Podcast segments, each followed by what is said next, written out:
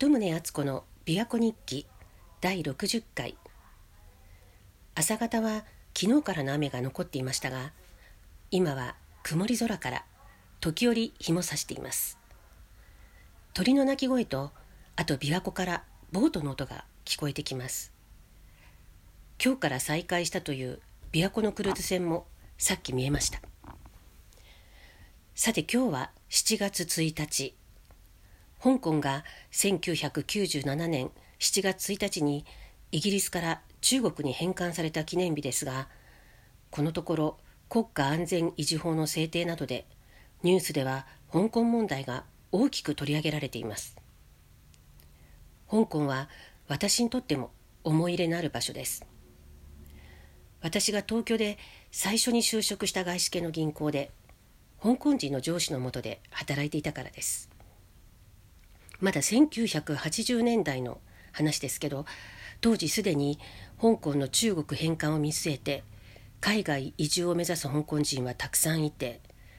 カナダとかオーストラリアといった人気の国には香港人の移住の申請が殺到してました。だからもうお金があるだけではすぐに移住できない状況だったみたいです。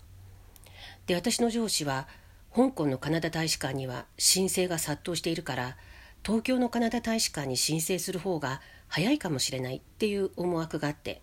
あと多分当時円高傾向だったこともあって東京でのポジションに応募してで自分一人で先に日本に来て後から家族を呼び寄せてました。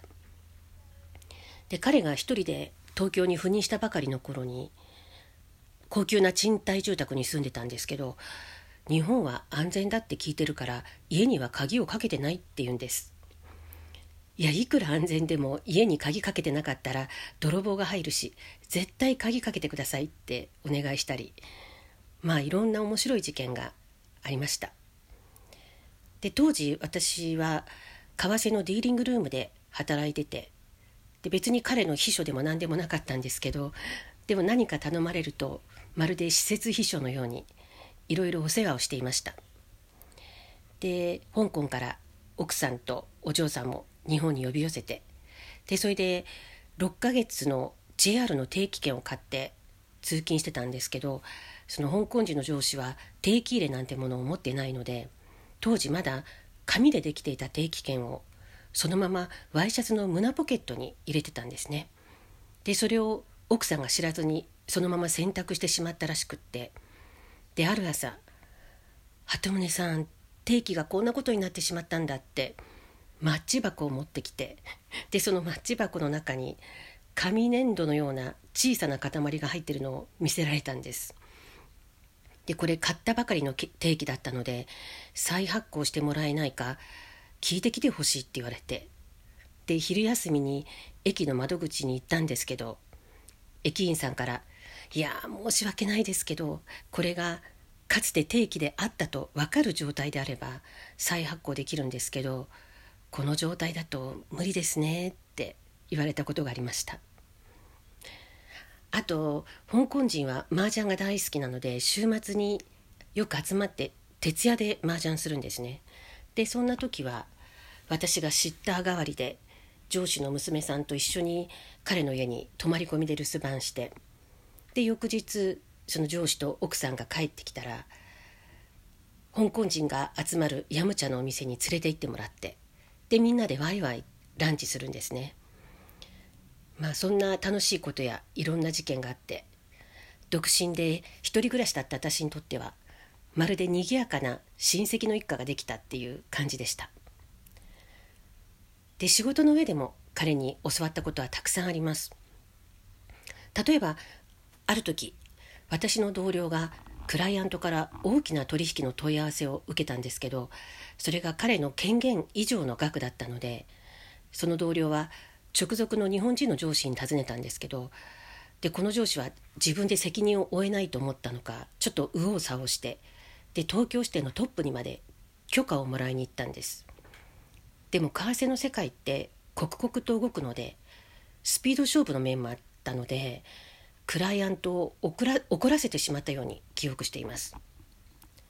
で後日今度は私が大きな取引の問い合わせを受けたんですけどその時その日本人の上司は不在だったので香港人の上司は、まあ、本当は私の直属ではなかったんですけれども「大丈夫何かあったら自分が責任取るから鳩宗さんは自信を持って自分のプライスを出しなさい」って言ってくれたんです。ただでさえ大きな額の取引だったので緊張してたんですけどその上司の言葉に私は安心して落ち着いてプライスを出すことができました。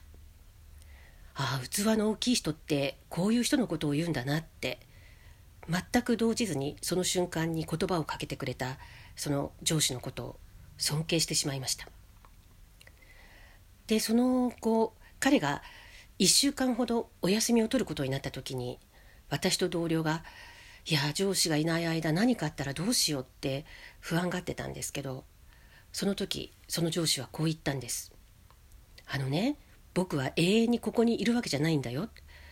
たとえ休暇じゃなくても例えばもしかして今休憩時間に外に出て車にはねられて死ぬことだってあるかもしれない。でもね会社っていう組織は僕がいなくても回っていく支店長がいなくても社長がいなくなっても回っていく。必ず誰か代わりが見つかるから。仕事ってそういうもんだからそんなに心配しなくていいんだよ。でもね僕の家族にとって僕の代わりはいない。だから休暇を取るんだよって。それを聞いてふっと肩の肩の力が抜けたのを覚えてます。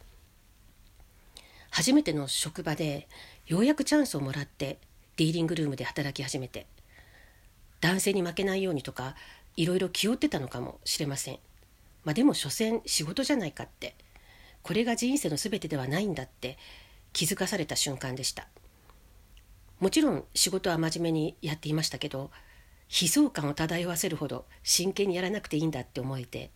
まあ職場はいい経験を積む場所なんだって思えた気がします。香港人の多くは多分戦争の後本土から逃げてきた人たちだと思うんですけどその後また香港から別の国へ移住しようと家族で決意して言葉もわからない日本に来ていた上司にとってディーリングルームの仕事はあくまで仕事でしかなかったわけですよね。当たり前のことですけど。生きていくために自分が望む人生を生きていくためにまあ一時的だったとしても選んだ仕事ではあったと思いますけれどもでも人生において彼はもっと大きな決断をして腹をくくって覚悟してたわけですよね。でも普段は明るく毎日をエンジョイしていて香港人ってなんてたくましくて生命力にあふれてるんだろうって当時の私は思ってましたその上司だけじゃなくて次々とあと2人香港人の同僚が東京にやってきたんですが私と同世代の彼らも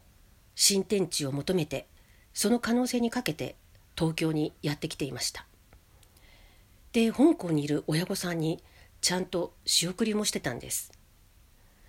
私は就職してからは経済的に自立していましたけどでも親のすねをかじって東京の大学に行かせてもらったくせに親に全く仕送りもしてなかったことを恥ずかしく思いました。社会に出たばかりの20代の頃香港人の人生観とか生命力に触れたことが今思うと私に大きな影響を与えたように思います。そしてその頃天安門事件が起きたんですけれどそれはまた次回。鳩宗敦子でした。